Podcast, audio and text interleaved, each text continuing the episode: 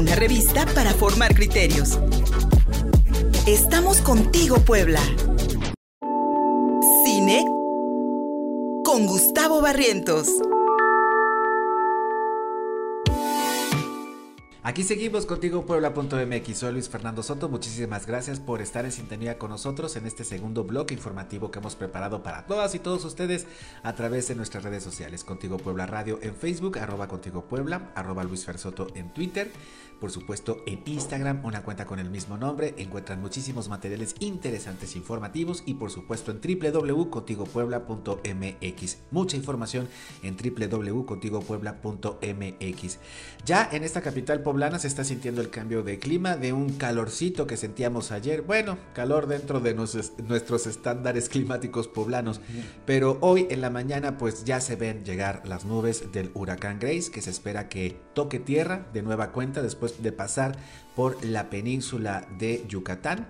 Va a tocar tierra si hoy por la noche, viernes o mañana sábado por la mañana en, las costa, en la costa norte de Veracruz, entre los puertos de Tuxpan y Nautla y lamentablemente hay alerta de intensas lluvias para la Sierra Norte de Puebla, especialmente la franja de, eh, de, la carretera México-Tuxpan, específicamente para municipios como Jalpan, Jicotepec, Huauchinango, donde lamentablemente se dan este tipo de, eh, de problemas y de desastres como deslaves, eh, principalmente cuando hay grandes cantidades de lluvia. Así que alerta para toda la, Sierra Norte, también para la capital poblana y los municipios conurbados por la llegada del huracán Grace, categoría, categoría 1, después de cruzar durante las últimas horas el Golfo de México y de tormenta tropical, recuperar fuerza y convertirse en huracán para tocar las costas del norte de Veracruz hoy por la noche o mañana sábado por la mañana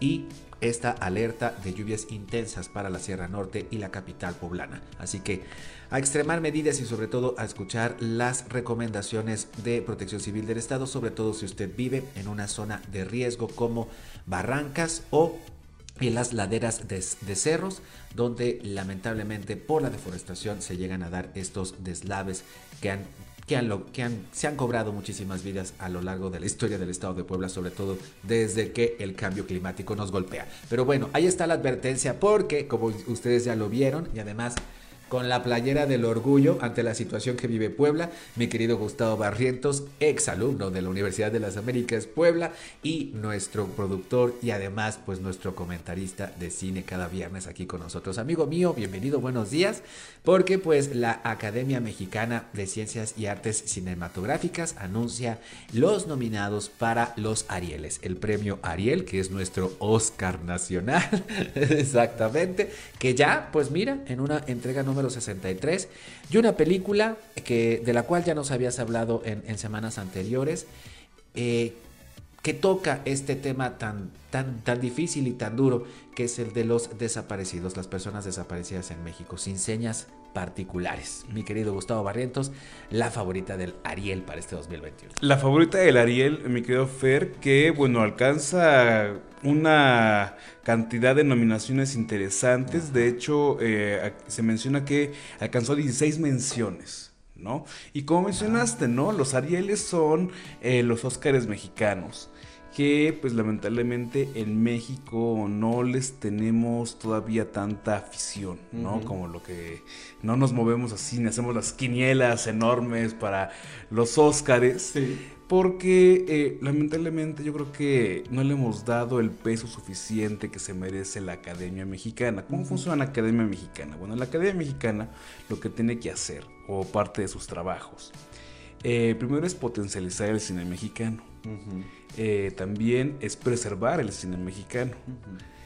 Por otro lado, también procurar que los creadores que realicen año con año sus trabajos, pues también tengan eh, perfilar ¿no? esta estética, este, por así decirlo, es, esta Em, pues sí, ¿no? El, preservar las vanguardias artísticas que se generen cinematográficamente año con año. Qué maravilla. Exactamente, ¿no? Y por eso es que se hacen estos premios, para reconocer la labor que pues muchos cineastas este, realizan eh, en creación justamente de sus proyectos cinematográficos y que en algunos casos pues logran también el beneficio de la crítica, el beneficio también de los espectadores. Y que en este año que ha sido tan difícil, ¿no? Como lo fue el 2020, que eh, pues sí bajó la, la, la cantidad de producciones cinematográficas estrenadas, pero eh, pues muchas plataformas ayudaron y, le dieron este, ventaja a varias de las películas que están aquí nominadas, eh, pero también en algunos momentos que se abrieron las salas, como en, este periodo en el que ahorita podemos ver series particulares en cartelera, ya la podemos encontrar en, cines, pues eh, es importante que se reconozca la labor y sobre todo eh, se constate, ¿no? El hecho de que también en México está creciendo mucho el hecho de que haya más mujeres dirigiendo, que haya también más productoras haciendo, que haya más editoras, que haya más fotógrafas, etcétera, ¿no? Entonces, yo creo que es, es un buen año para, el cine mexicano a pesar de las circunstancias. Creo que las propuestas que están nominadas al Ariel este año, eh, pues son asombrosas. Sí, sí. Eh, que son muy diferentes entre sí. Y, pero eh, creo que también lo que, lo que aborda o lo que, lo que podemos ver en esta lista de nominados es que está esta todavía desconexión que hay entre la academia y el cine comercial de mexicanos sobre todo, ¿no? Mm, porque, por ejemplo, podemos ver omisiones, ¿no? Como el caso de Cine La Regia, que a pesar de que fue una película romántica, eh, comedia romántica mexicana, pues tiene muchos este, puntos interesantes que merecían al menos una mención este, entre los nominadas, ¿no? Pero creo que, que hacer este enorme esfuerzo, ¿no? Y, también pasa exactamente como en Hollywood, ¿no? También está este grupo de académicos, o los miembros de la academia mexicana, que pues también hacen su sorteo y mandan sus boletas y también se hace el conteo y entonces pues seguramente este, pues algunos no tuvieron tantos puntajes que ya. Creo que también otro punto interesante es el rescatar muchas películas que también están nominadas y que no alcanzan la suficiente distribución. Bueno, años anteriores se veía que las ganadoras de los Arieles se estrenaban dos años después de, haber sido ganadas. Ah, ¿no? Pasaba eso, pasaba, pasaba ese, esa situación. Igual lo que pasa también con los películas que ganan los festivales de Morelia o de Guadalajara. ¿no? Que también pues tienen que buscar la distribución y entonces pues también algunas tardaban en, verse, ¿no? No es como los Oscars que el premio asegura este... o potencia la taquilla de algunas películas, ¿no? Entonces, eh, yo creo que este, hoy en día tenemos más ventanas, no las suficientes, pero aún hay, hay más que antes, ¿no? Tenemos eh, las video on demand, que también han ayudado muchísimo, por ejemplo, Filme Latino, que también ayuda a ver mucho buen cine mexicano, este Movie, que también ayuda mucho a cine mexicano, eh, Netflix, claro, este, claro video, este vaya, ¿no? Entonces yo creo que eh, Prime, por ejemplo, que también tiene muchas películas interesantes. Entonces yo creo que eh, pues ya hay eh, ya hay el gusto de, pedir cine mexicano, ¿no? ¿Te acuerdas que antes había esta situación en la que decíamos, ay, es que sale Marta y Gales, ¿no? ¿Para qué la quiero?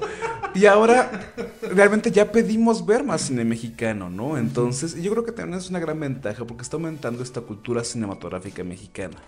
Que es, que es primordial, Gus, o sea, no solamente es una industria que genera dividendos, que genera ganancias, sino que también es, es un referente cultural este, Vaya, hay que ver, hay que ver a los Estados Unidos y por qué y por qué y por qué su cultura es eh, tiene tal magnitud, magnitud, en el mundo y es por el cine. Lo podemos ver con las películas, por ejemplo, de los 40, de los 30 y de los 50 en México, que incluso tienen mayor calidad de narración que las películas que se hacían en Estados Unidos en la época. Es cierto, es cierto.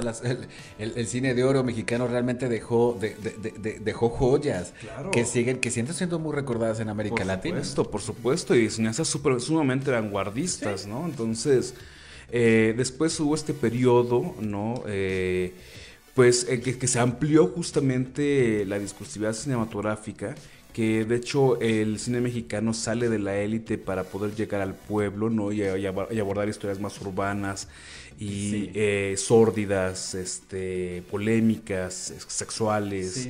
¿no? Entonces se abren esas diferentes posibilidades, ¿no? Eh, a partir justamente de los 70s, 80s. Y eh, pues evidentemente ya con los noventas que viene este rompimiento de quiebre, ¿no? Entre quiero ser un cine único, ¿no? Y por eso se crea el nuevo cine mexicano, ¿no? Un cine, realista, este, también Sexo, pudor y lágrimas. Este, exactamente, ¿no?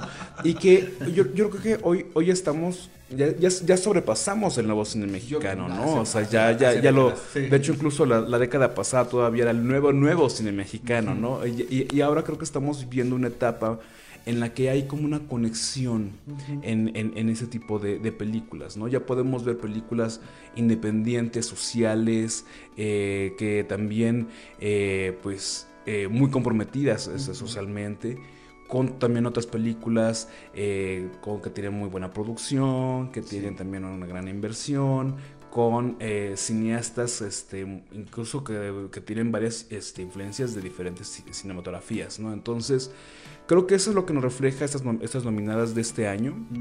Creo que eh, pues también estamos arrancando década, ¿no? Entonces, eh, también esas... Se nos olvidó eso con la pandemia. sí, exactamente. Se lo, pasamos de largo y estamos en una nueva década y entonces también pues va a venir otros nuevos procesos, ¿no?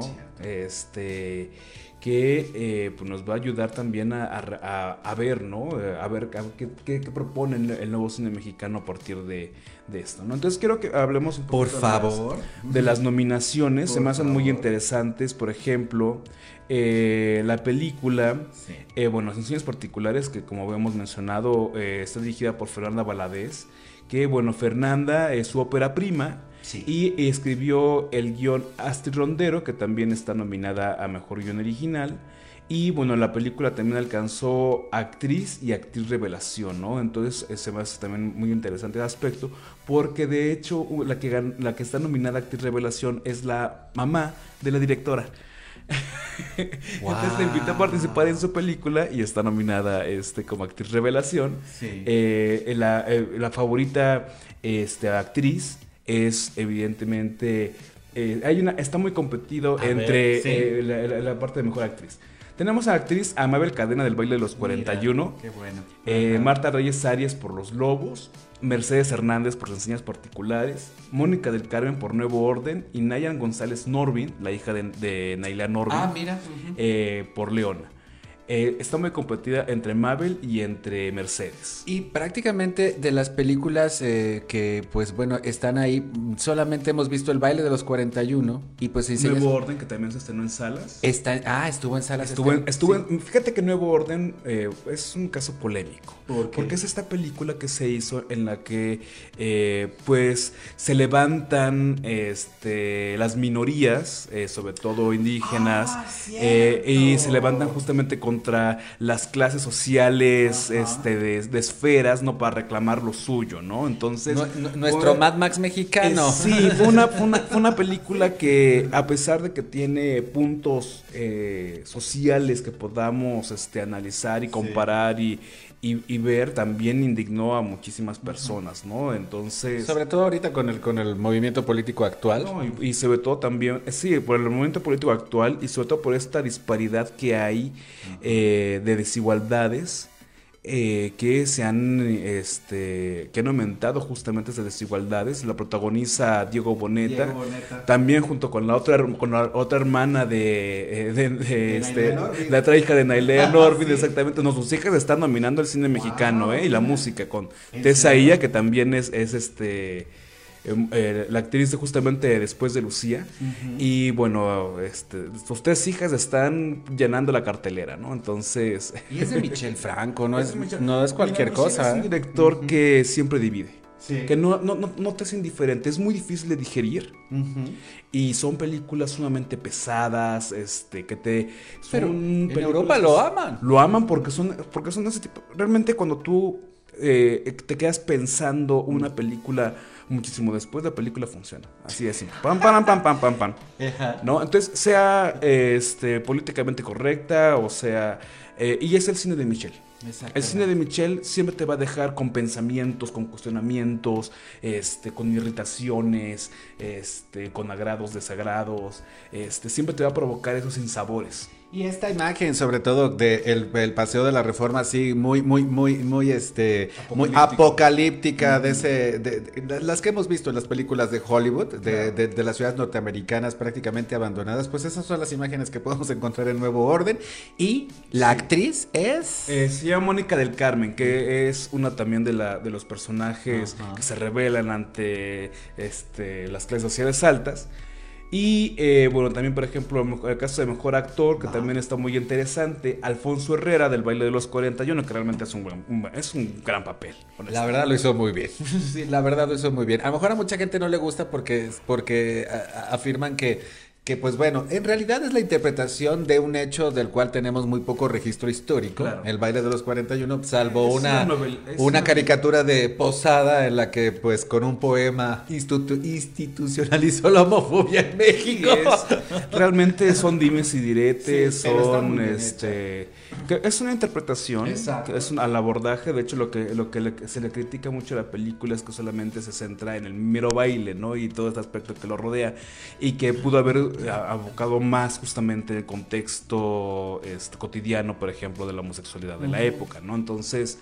Creo que es un buen aproximamiento. Eh, de hecho, el arte y la fotografía pues, se me hacen preciosas. Y las actuaciones, creo que son muy, tan logradas. bien logradas, exactamente. Bueno, también está Demian Bichir, que bueno, es la cuota Bichir también de, del año. Este... Ineludible para el cine mexicano el, apellido Bichir. Exactamente, bueno, y aparte Demian es, es, muy, este, es muy bueno y es, referente icónico, nominado al Oscar, entonces pues... ¿Él está por qué película? Se llama Danica, es una película que de verdad no, no lo tenía en el radar, entonces ese sí, este, ni siquiera sé en qué, en qué plataforma se estrenó. Fernando Cuauhtloc, también de Nuevo Orden. Y me llama la atención la nominación de Juan Pablo Medina ahora que Juan Pablo estuvo con problemas de salud este, hace unas semanas. Eh, Juan Pablo es un actor que ha trabajado mucho este, comedias románticas, este, películas mucho más ligeras y que está nominado por una película llamada Club de los Idealistas, que también es una, es una película ah, también muy interesante. Y Juan Pablo eh, tuvo este, una trombosis este hace dos semanas aproximadamente que le, eh, le tuvieron, bueno, algunos medios reportan que se le amputó una pierna, ¿no? Ay, qué lástima. Y es, es un actor que es, eh, trabaja constantemente, de hecho trabaja mucho con Manolo Caro. Este trabajó en la casa, de, las Flores. de hecho Juan Pablo aparece en la casa de las ah, Flores. Este, y este, bueno, también haces muchas, haces muchas series de HBO, este, diferentes plataformas. Y este. Juan Pablo Medina. ¡Ah! ¡Qué lástima! Pues es el actor que hace del novio de la, del, hijo de, Verónica Castro. Exactamente. Del, de, del, hermano de Gael García, que no recuerdo el nombre del actor. Juan Pablo Medina. Como qué el amigo de la, de la, protagonista en las comedias románticas. Sí. ¿no? Aparece como amigo de Bárbara Mori en Taitera Soltera y Fantástica. Ajá. Este, también aparece el amor de. Me parece que también sale en Amor de mis amores, que de Manolo Caro. También aparece en La vida inmoral de la pareja ideal. Este ha hecho. Este, de hecho, es un actor que se ha mantenido muy constante. Su primera aparición actoral fue en Cuando Seas Mía en el 2000. Que recordarás que era la novela este, que hizo TV Azteca sobre Café con aroma de mujer. el remake. El remake, exactamente. Ah, ese, fue Ay, qué lástima. y, y, y fue una bueno, estoy tratando de leer la nota, tal parece que sí fue hospitalizado debido a esta trombosis. Tan joven, que la. Pero mira, creo que es un aliciente para su carrera que también está nominado a este Ariel. Que esté bien. Así es. Bueno, también que podemos encontrar en dirección, pues también está Las Tres Muertes de Maricela Escobedo, que tú ya la has visto. Sí, está en Netflix este documental. Y que a pesar de que es documental alcanzó también seis menciones. Es, es una, de verdad tienen que verlo si tienen Netflix, Las Tres Muertes de Maricela Escobedo. Es, trata la vida de esta activista, de esta mujer chihuahuense que por sus propios medios buscó el paradero de su hija, lo encontró en toda este, en este terrible clima de las muertas de Chihuahua, de las muertas de Juárez y Marisela Escobedo en un en un plantón frente al gobierno, frente al Palacio de Gobierno de Chihuahua, en la capital chihuahuense, la mataron a balazos.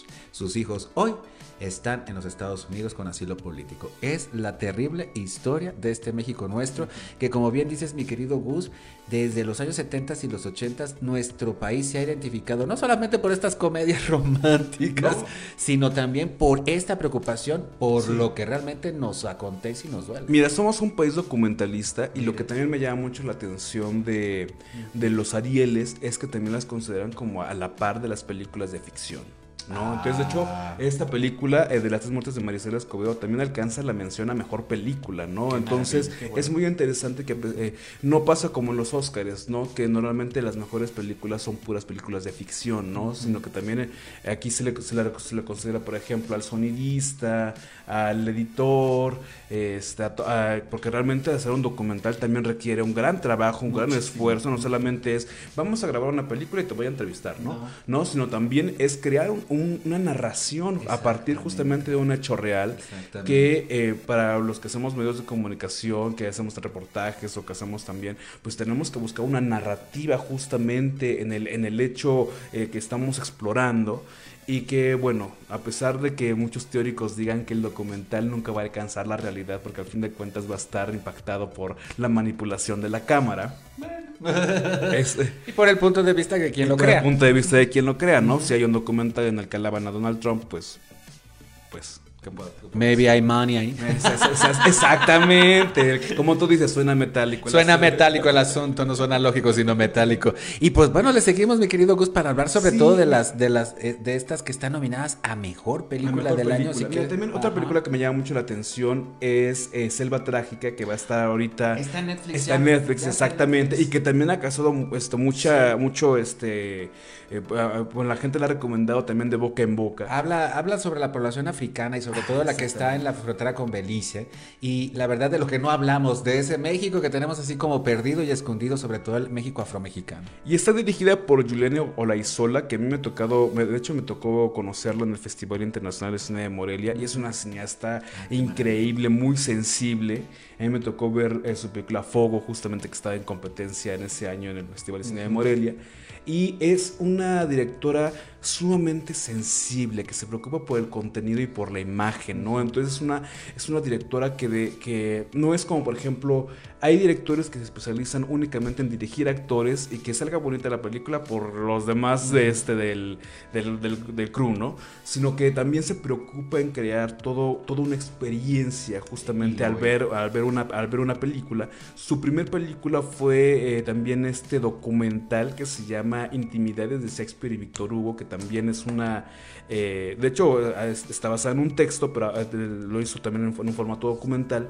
Y está muy interesante esa película. De hecho, barrió con todos los festivales este, del 2008, me parece que, que es. Y bueno, ha crecido enormemente como creadora. Yo creo que, como te digo, México es un país en el que se ha impulsado mucho que si jóvenes cineastas, mujeres, trabajen justamente creando cine, que yo creo que es algo que le, falta a otras eh, cinematografías, ¿no? Entonces, creo que es constatar, ¿no? Eh, que las dos eh, películas más importantes que están nominadas a, a Mejor Película, incluso también el documental de Maricela Escobedo está dirigida también este, por una mujer. Y eso también se me hace muy interesante. Ah, no, está dirigido por Carlos Pérez este, Osorio, me estoy equivocando. Sí, no, no, solamente es este, Selva Trágica y este, Sencillas Particulares que están dirigidas por, una mujer en mejor película. Pero yo creo que eso, eso nos habla de que también hay, hay mayor equidad. Bueno, se está buscando una mayor equidad justamente en el cine. A pesar de que aún hay. Eh, de que aún se requiere más talento femenino Creo que México está, está alcanzando una, una, meta interesante, ¿no? Por supuesto que también está el baile de los 41. Exactamente. Leona, que también... Eh, los lobos. Eh, es donde aparece la hija de, de Nailea. Nailea. también está nominada a Mejor Actriz Coestelar. Ay, mira, dos, de sus hijas y ella. Sí. Mira qué maravilla. mira qué maravilla. Todo en familia, todo, va a quedar en familia, ¿no? Entonces yo creo que, eh, como te digo, es un, es un muy buen año. Hay, hay que ir al cine a ver sencillas particulares. Ah, y el otro caso también de ¿Cuál? otra película que también no, he men- no hemos mencionado hoy, Te llevo conmigo, que es esta película que retrata la historia de este migrante poblano que este, se enamora este, de otro chico y que, bueno, él tiene un hijo, este, migra justamente porque quiere darle una mejor vida a su hijo y entonces se va a Nueva York a trabajar también en un restaurante y que aparece este un actor interpretando a la cucusa, lo cual se me hace una, una historia mu- algo algo algo muy ¿Sale interesante. la cucusa, el personaje Sale de la la cucusa? cucusa, pero con un actor que interpreta a la cucusa. Bueno, quien no conozca a, a la cucusa es el... eh, eh, El ícono travesti el ícono travesti de Puebla, más de 30 años en, en- en- en escena y pues un, un- un personaje entrañable para quienes hemos tenido la oportunidad de ver sus shows. ¿no? En, en esta película lo interpreta Luis Alberti, que también es un actor muy muy muy O sea, que- bueno. Que, realmente la historia está basada en una experiencia poblana. Claro, está basada en una experiencia poblana y los dos los dos actores protagonistas están nominados Qué al. Ariel, uno por actor coestelar y otro por actor. ¿Te este, llevo? me- te llevo conmigo. Te llevo conmigo, la nota está en contigopuebla.mx, ahí la pueden encontrar y no está en cartelera. Ya no está en cartelera, estuvo en cartelera estas sem- bueno, semanas pasadas. cierto, en dos salas. En dos salas, exactamente, exactamente. Qué Pero ahora hay que esperar a que llegue a alguna plataforma. Espero que Esperemos. Prime la, la- la- le llame o, o Netflix le llame, porque es una propuesta muy interesante. En Estados Unidos la han recibido también con muy buenas Qué críticas. maravilla que verla. Y sí, hay que verla. La que me extraña que no está es la de Ya no estoy aquí. Ah, porque esa fue del año, del año, Ah. ah, del año pasado. Eh, De hecho, es la ganadora. Es la ganadora. Del, del, del, del Ariel 2020, exactamente. De las películas del 2019. que exactamente. Son premiadas en el 2020. Tienes razón. Así es. Está en Netflix. Sí, Este, que también es una película maravillosa, maravillosa. Y también se pueden aprovechar otra ganadora del Ariel que eh, está en Prime. Que, ay, se me fue el nombre. Sueña en otro idioma. Ah, Que sueño en otro idioma. Que también te la he recomendado Sí, sueño en otro idioma. De verdad es muy bonito porque también es hablar de el amor en lengua indígena. y está de verdad este, muy bonita. Véanla. Mi querido Gustavo Barrientos, ahora sí nos colgamos porque nos gusta hablar de cine. ¿Para cuándo es la entrega de los Arieles? Que Ahorita lo buscamos. No te vengo manejando el dato, No pero ahorita. manejando el dato, pero ahorita lo checo rápidamente. La Academia Mexicana 25 de septiembre. El 25 de septiembre y pues como Así bien es. dices mi querido Gustavo Barrientos, el cine mexicano dividido entre estas comedias románticas que sí son muy muy positivas Muy para la pequeña, para las empresas. pero también en esta necesidad que tenemos los mexicanos y las mexicanas también, ahora con nuestras directoras de cine, de contar estas historias que nos duelen y que sobre todo nos hacen pensar y reflejarnos en la pantalla. Es un reflejo cultural, es un reflejo que de verdad nos penetra y nos hace ver las cosas de distinta manera. No en balde, repito, la cultura norteamericana es tan extendida en el mundo por precisamente la capacidad de sus medios para alcanzar todas las plataformas posibles, desde las salas de cine hasta las plataformas en internet. El cine norteamericano, que pues a final de cuentas también es un obstáculo para todas las industrias nacionales para poder salir a flote. Pero pues aquí vamos y la Academia Mexicana de Ciencias y Artes para entregar el, el por sexagésima tercera vez el Ariel aquí en nuestro país. Gus, muchas gracias amigos. ¿Dónde te encontramos? En Twitter, arroba Gusipacio, en mi página de Facebook, Gus Barrientos y por supuesto a tus bambalinas de Contigo Puebla. Muchísimas gracias Gustavo, muchísimas gracias a- también a Javier King aquí en la producción y nos vemos, nos encontramos, nos escuchamos el lunes aquí en nuestras redes sociales, pero mientras tanto en www.contigopuebla.mx toda la información. Gracias, soy Luis Fernando Soto. Buen fin de semana. Síguenos en Facebook y en Twitter. Estamos contigo, Puebla.